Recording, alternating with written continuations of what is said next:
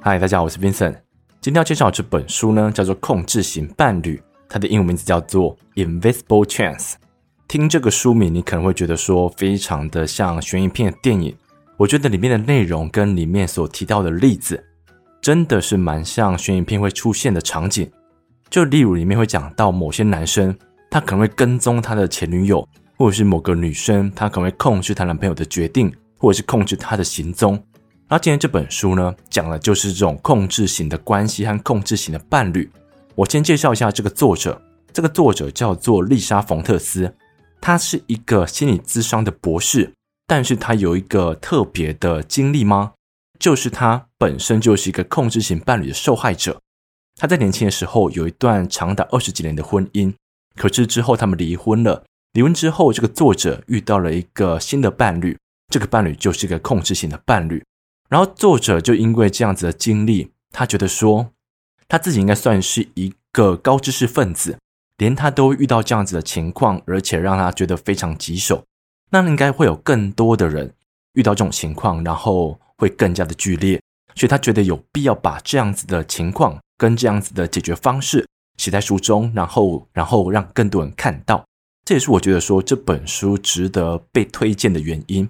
那我先讲一下我今天会讲到的几个问题。第一个呢，就是到底什么是高压型控制？第二个呢，就是讲年轻的时候的高压型控制会导致一个怎么样的恐怖结局？第三个呢，讲到性别刻板印象会让我们如何变成一个控制者，如何变成一个被控制者？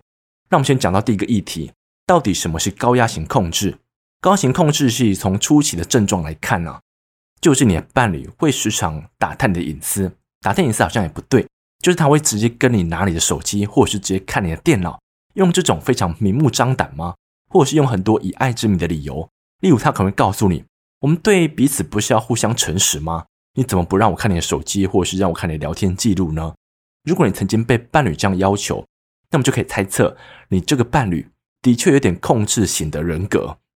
因为我觉得大部分的人啊。进入到一段恋爱关系当中，还是会把两个人当成独立的个体啊？他怎么去要求看别人的手机或是看别人的电脑呢？当他会有这样子的想法跟念头的时候，就大概可以代表他错认了这个情侣的角色。这也是很多控制型伴侣在他们观念当中错误的一点。他们觉得说，他今天拥有你，就好像应该完全的拥有你。可是我觉得这是一个非常错误的想法。我讲一个我父母亲的案例，就是我之前我妈妈她在家里收到我爸的信，然后她觉得没什么，就把这个信打开。然后等到我爸回来之后，她发现她的信被打开过，她就跟我妈吵架。她跟我妈讲说，虽然我们是夫妻，但是我的东西还是我的东西啊，你怎么可以不经我的同意就看我的信呢？从此之后，我妈妈就学到了，真的就是，即便两个人生活在一起二三十年了，也不能把这种事情当成开玩笑。好像我很了解对方了，我就可以去看他东西一样。也是因为这次事件之后啊，我妈妈对我和我哥哥的信件，因为我们信都会寄回家，她也是抱持着非常尊重的态度，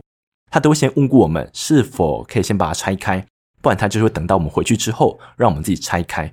所以从这个我父母的案例当中，我们可以发现，其实两个人无论再怎么亲密，两个人无论认识再久，都不可以把对方的私人资讯。当成是自己的，所以当你的伴侣会有这样的手段的时候，你就要多加提防了。然后，当这样的控制型伴侣呢，如果你没有在第一阶段就跟他讲说这样做不行哦，他可能就会进入到第二阶段。第二阶段的时候，他可能就会开始对你洗脑了。他的洗脑作为包含了去控制你的朋友，例如他可能会告诉你说：“我觉得你那个朋友好像不太可信诶，你不是你是不是不该花这么多时间陪伴他？”或者是讲到某个亲人的时候。他可能就会觉得说：“你为什么一定要花这么多时间在这个亲人身上？这样值得吗？”那经过他不断的洗脑啊，其实一开始你可能不以为意，可久而久之，你可能就会觉得说他讲的好像有点道理，然后你可能在行为上或是观念上就慢慢动摇了。那这种控制型伴侣为什么会想要做这些事？其实他的最终目的就是要让你孤立，让你孤立之后有什么好处呢？好处就是。你会把大部分的时间花在他的身上，这就可以总结到我们刚开始提到的，这些伴侣总是以为他想要完全拥有对方。那当他有这样的错误想法之后，他就会绞尽脑汁，用任何的做法让你完全属于他，好像你是他的物品一样。而当你在这个阶段还是被爱情所蒙蔽，没有发现你的伴侣正在对你洗脑的话，接下来他就会做出更恐怖的事情了。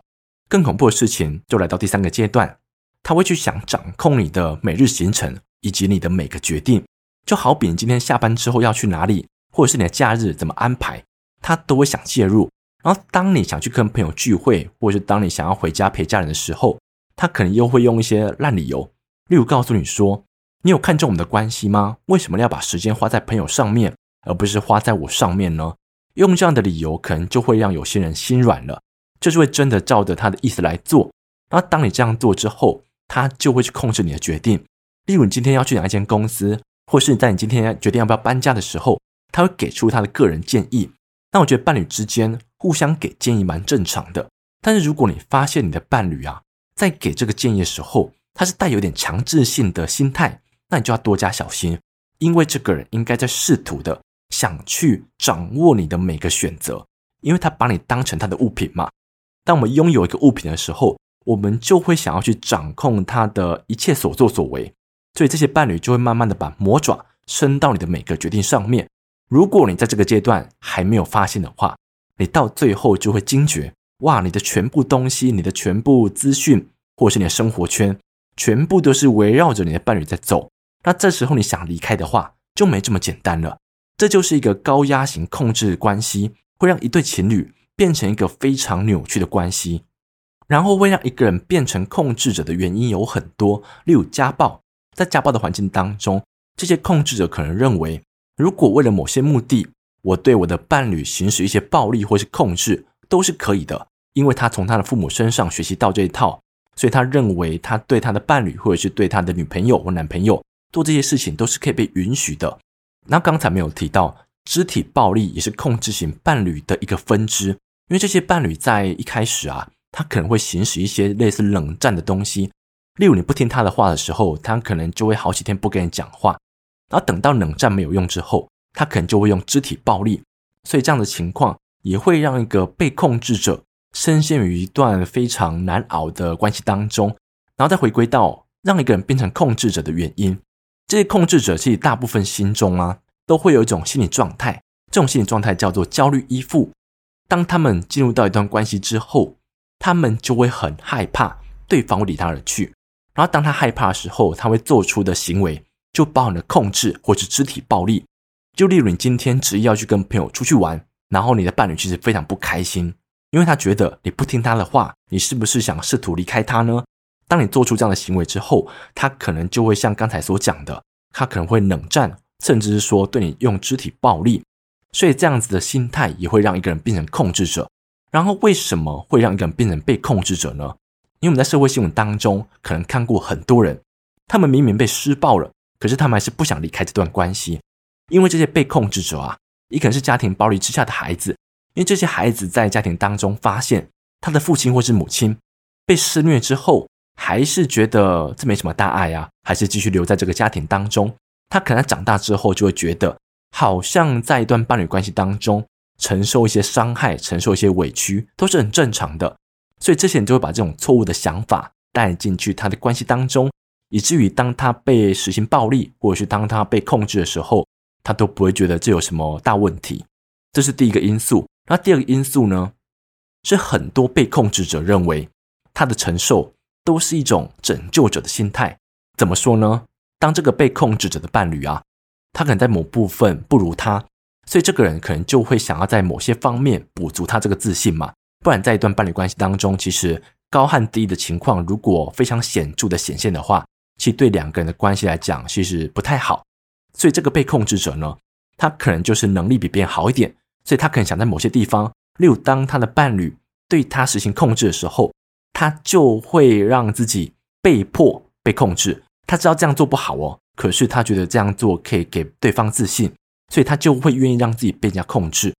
这是大概就是一段控制型伴侣关系当中，控制者的心态跟被控制者的心态。那我们接着就要讲到我们第二个议题，第二个议题叫做年轻时候的控制型关系，可能会让问题非常严重。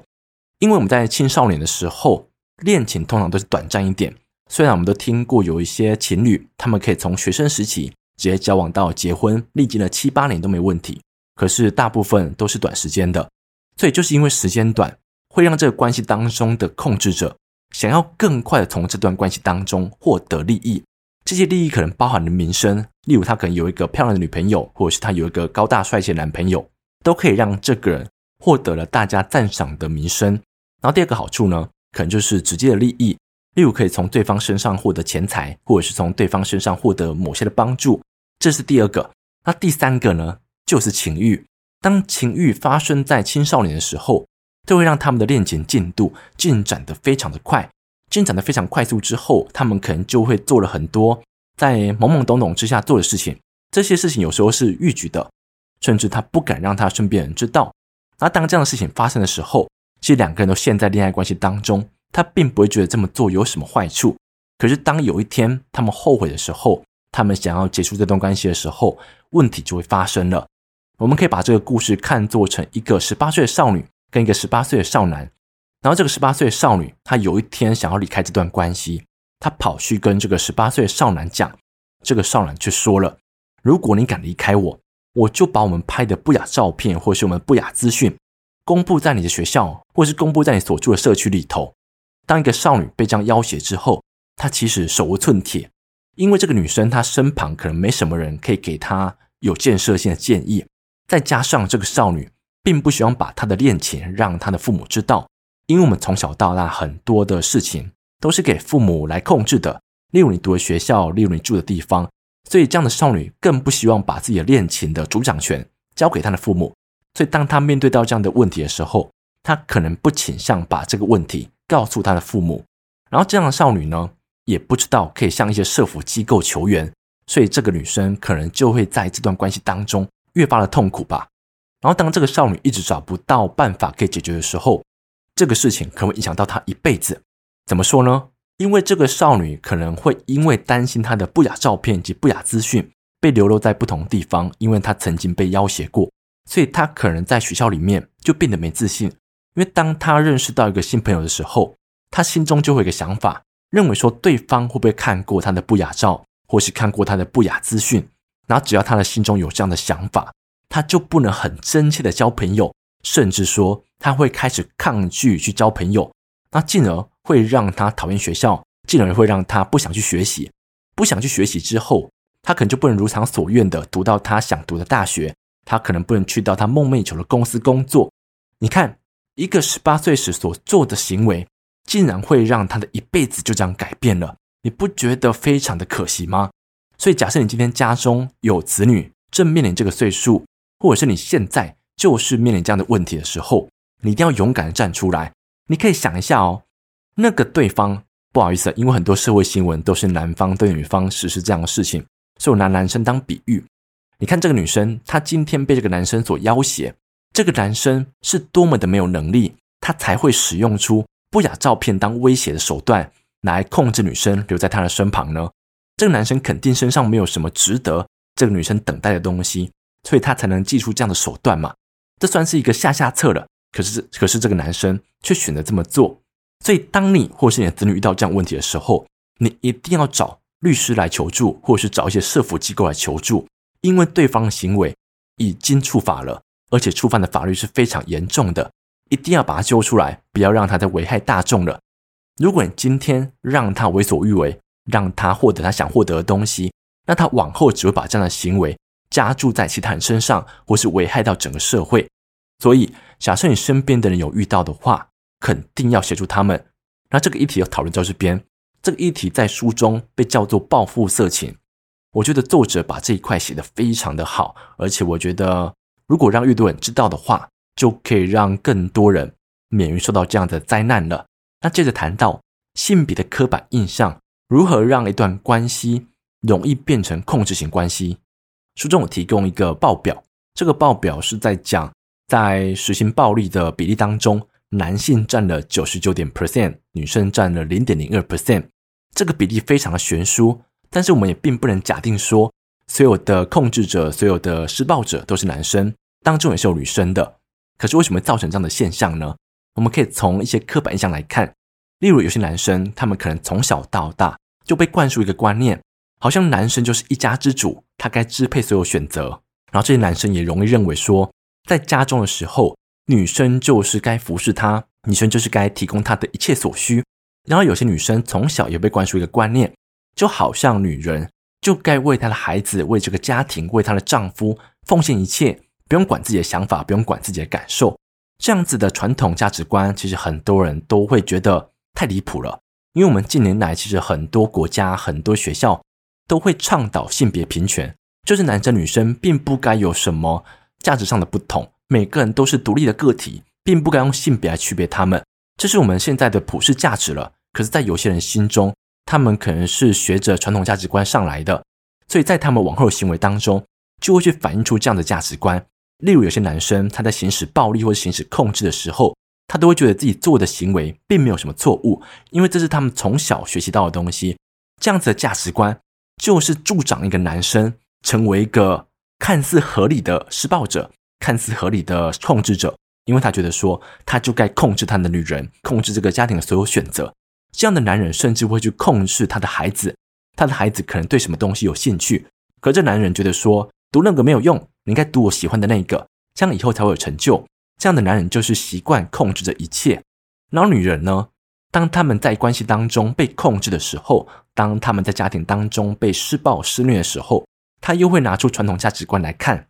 她会觉得说。女人本该为这个家庭付出嘛，那这一点苦楚算得了什么呢？所以她可能就会隐忍，让她的丈夫对她进行施暴，不让这样的情况被人家看见。可是我们刚才有提到了，当你的孩子如果活在一个家庭暴力的环境当中，他在往后就更有可能变成一个控制者或者是被控制者。所以，如果你今天不是为了自己好，你今天也要为了孩子好，你不该让你的孩子看到一段扭曲的关系，在他的成长过程当中变成一种常态。你应该教导他正确的观念，要教导他正确的观念，首先要做的就是让你的行为跟你伴侣的行为是符合正确价值观的，这样子才能用最好的身教来告诉你的孩子。因为很多父母都会用一套说法，你应该学好，但是不要像我一样。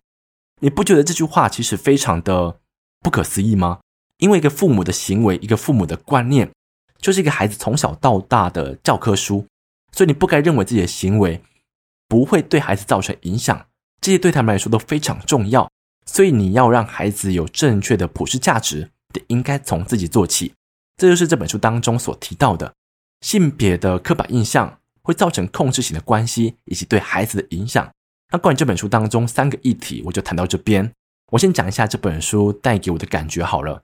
在读完之后，其实我觉得我吓了一跳，因为我从没想过控制型伴侣可以说得这么深这么广。那我觉得作者也非常用心，也可能是他真的发自内心想要帮助很多读者了解到这些控制型伴侣的所作所为，不要让更多人遭受到这样的关系了。所以他列出了非常多的例子，也讲了非常深入。所以我觉得这本书可以说是控制型伴侣的字典吧。你在当中可以找到很多特别知识，例如里面有教你怎么去分辨对方是不是一个控制型伴侣。虽然这件事情啊。在我们认识初期是分辨不出来的，因为这些控制型伴侣在恋爱初期都是非常贴心，因为他想了解你的一切，你并不会觉得说他的所作所为是为了往后控制你所做的一些前导作业，所以我们在一开始是很难分辨的。可是当我们进入到一段关系当中，我们如果可以越早分辨出他们的话，这样的情况就不会到最后一发不可收拾了。最后还是要补充，我觉得这本书是怎么样的人？第一个呢，就是你现在正在怀疑。你目前的关系是不是一段控制型关系？这本书当中有列出几个检查列表，我讲几个。例如，你的伴侣会控制你的外形吗？他会希望你剪怎样的发型，或者是化怎样的妆，穿怎样的衣服？如果会的话，对方可能是一个控制型伴侣。还有，对方会想要去控制你的选择吗？如果会的话，他也是一个控制型伴侣。最后提一个，我觉得有点禁忌的吗？还是说不太好谈论的？可是我觉得它是一个指标。就是当你在跟你的伴侣做一些亲密事情的时候，他会不会要求拍下照片或是录影？如果会的话，可以百分之百确认对方并不是真的这么喜欢你。因为如果他真的这么喜欢你的话，怎么会想让这种事情发生呢？我讲一个发生在我身边真实的事情。它会变成真实，其实我自己也吓一跳。她是我一个好朋友，她是一个女生，然后她跟她的前男友啊，在交往的时候就曾经拍过这样子的录像跟这样子的照片。在拍的时候，他们并不觉得怎么样。可是，在他们分分合合的时候，这个男生竟然把这样的录像跟照片分享给他自己的朋友。那为什么我的朋友会知道呢？是因为他们之后又复合了。然后在有一天，她男朋友的朋友传照片给她男朋友的时候，她瞥见了，她才发现说，为什么他们两个人的照片，她的朋友会有啊？这时候她才知道，她的男朋友在吵架的时候把照片给她的朋友看了。然后这段关系到最后一样是无疾而终，而且是啊、闹得有点不愉快。那我就可以证明哦，那我就可以证明，其实如果你在一段关系当中被迫拍下这样子的照片，或者是拍下这样，或者是拍下这样的录像的话，其实你的伴侣应该都不是真心想要跟你交往，而是他们另有所图。那第二种人呢，就是你现在正在这样子的关系当中，你的伴侣是一个控制型的伴侣。这本书当中有教导你。要怎么逃离这样的关系？因为你可能很多资源都被对方控制了，你可能住的地方、你拥有的工作，甚至是你的孩子都被对都被对方当成要挟。所以，当你面对到这样的情况的时候，你该怎么做呢？书中讲到几个，我提一下。第一个，你应该先把你的财物跟你比较值钱的东西放到朋友家。然后第二个呢，把你的孩子移家到一个安全的地方，可能是朋友家，或者是你的，或者是你的老家之类的。不要让孩子成为这段关系的受害者。然后，当你把这两个东西都处理好之后，你再找个机会，你甚至可以找一个律师或者是社福机构的员工，一起去跟你伴侣谈离婚或者是分手，这才是一个好的逃跑计划。然后书中其实给的非常详细，我在这边只讲了几点而已。所以关于这本书，我自己是蛮喜欢的。我在读的时候也是一直的点头。关于这本书，我就分享到这边，谢谢你们。